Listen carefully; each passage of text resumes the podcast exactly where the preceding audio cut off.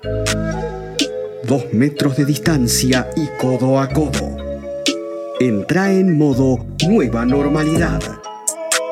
Entra en FM Octubre.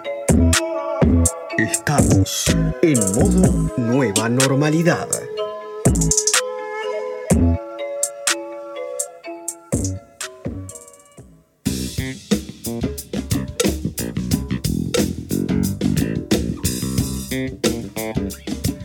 Tal como lo hemos anunciado, está Alan Tagman, psicoanalista, psicólogo, profesor, conectado para hablar con nosotros sobre la amistad. ¿Cómo andas, Alan? ¿Qué tal, Demi? ¿Todo bien? ¿Vos? Bien, todo tranqui.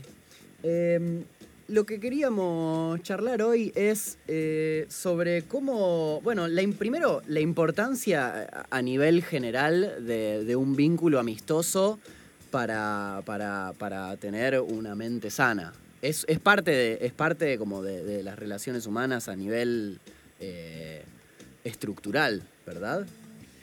Sí, totalmente. Este, mira, por ahí para pensarlo de la manera más simple que se me ocurre es que eh, de alguna manera la relación con el otro me hace ser quien soy, eh, me da el ser, ¿no? De alguna manera, en los momentos donde me pregunto un poco, donde pierdo las coordenadas de, un poco de mi ser, de la dirección hacia donde voy, etcétera, bueno, el otro un poco me define, me ayuda a situarme a mí mismo y en ese sentido para mí la amistad por excelencia tiene esa función, ¿no? Eh, los amigos son como, en ese sentido también como espejos, este, que, que nos devuelven un poco y, nos tranquilizan respecto a esa pregunta. Y además, bueno, eh, los amigos siendo también el vínculo que uno elige en relación a familias, que es lo que, lo que se da. Totalmente, sí, este, como especie de, hermanos y hermanas este, que uno elige, ¿no? Y, no que son impuestos, con lo cual este, tienen, tienen en ese sentido otro valor. Y hay también como, bueno, esta cosa que se dice que uno es como el, el promedio de sus, no sé, de sus cinco amigos, de sus lazos amistosos, como que también en función de, esto que decías, de, los vínculos amistosos que uno tiene, eh, uno es quien llega a ser y, también si uno es algo que con lo que no está tan contento, tal vez cambiar las amistades es importante.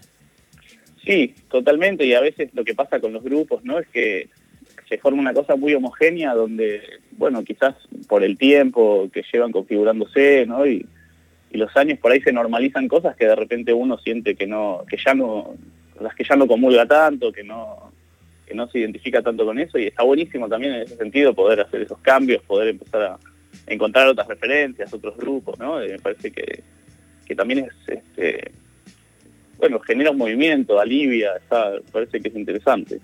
Y la, y la amistad, eh, no sé, alguna vez en, una entrevista a Borges que le hicieron, como que él marcaba una diferencia entre, entre el vínculo amoroso y el amistoso, que, que la amistad no necesita de la inmediatez, como que uno puede no verse por un par de años con un amigo y sigue siendo su amigo, a diferencia de que si tenés un vínculo amoroso, tenés que estar eh, cuidándolo de manera diaria o con, o con más eh, con, menos eh, baches temporales.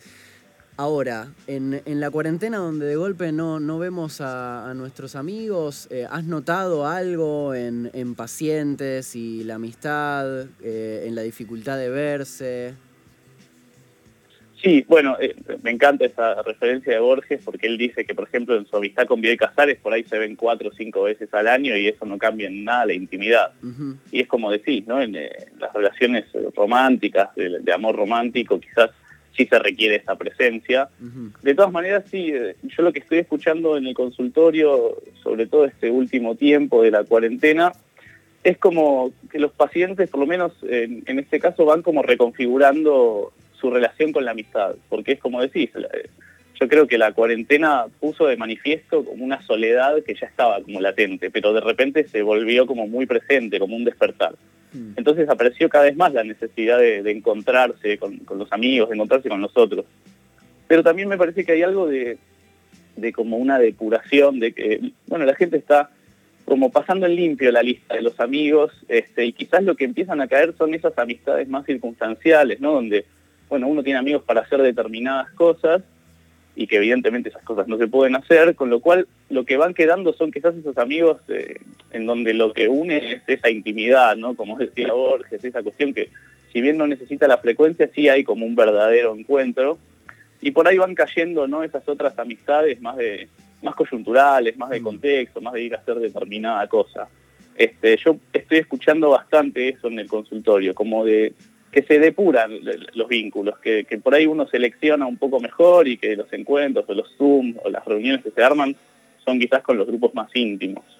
Claro, tal vez como que hay, toda la gama de amigos de me lo encuentro en el bar, quedaron del otro lado y ahora es más con, los que quiero charlar de la vida, eh, la, importancia también de, de, hablar sobre cómo uno se siente en esta, en esta cuarentena, digo, cómo, cómo te afecta la soledad, que también es necesaria, ¿no?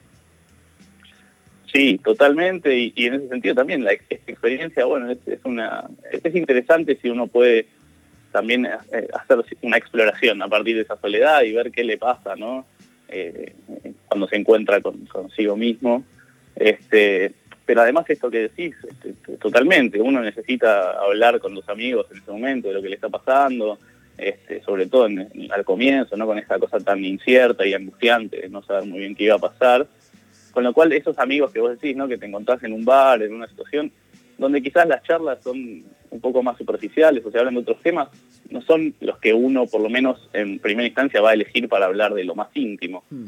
Este, así que también me parece que hay algo mucho más honesto en la amistad en cuarentena, hmm. este, porque tampoco hay excusas, ¿no? O sea, no, no podés este, llegar tarde a un Zoom o no hay mucha excusa para decir no me puedo encontrar hoy, tengo que ir a tal lugar, básicamente estás eh, en tu casa. O con lo cual, bueno, hay una, para mí es una puesta a prueba, ¿no? Como de ese, una puesta a prueba del deseo de encontrarse. Claro. Estamos hablando con Alan Talham. ¿Talham o Talgam? Talgam. Estamos hablando con este, Alan Talgam, psicólogo sobre, sobre la amistad y sobre la amistad en tiempos de cuarentena. Y, y, acá algo que como que me parece que también está bueno pensar, la amistad muchas veces se da de manera natural, pero muchas veces hay que trabajar para, para cuidar una amistad. Y ahora como que es, es, importante, digo, si hay un vínculo que uno tiene que mantener, uno tiene que ocuparse, no es que, digo, que me llame el otro, como viste que también se da esa relación de hay uno siempre es el activo, uno es el que invita, uno es el que llama y del otro lado no, como qué pasa con esas amistades dispares. Sí. Sí, eso es muy interesante, ¿no? Porque es verdad, a veces quedan como muy fijadas las posiciones, como uno es el que llama, el que busca, hmm. el que propone, y hay otro que más bien espera, acepta o no, eh, contesta o no. Y, por eso también en esto que, te decía, de lo que escucho bastante en el consultorio, de esto como de, de depurar y de poner a prueba los vínculos, también a veces se arma esto de, uy, pero entonces al final soy yo siempre la que estoy o el que estoy llamando, proponiendo, buscando, me cansé, quiero esperar. Y me parece que es súper importante cuidar la amistad y creo que también este contexto nos permite valorar más ese vínculo, ¿no? Con todo lo que nos, lo que nos quita el contexto, no el vínculo.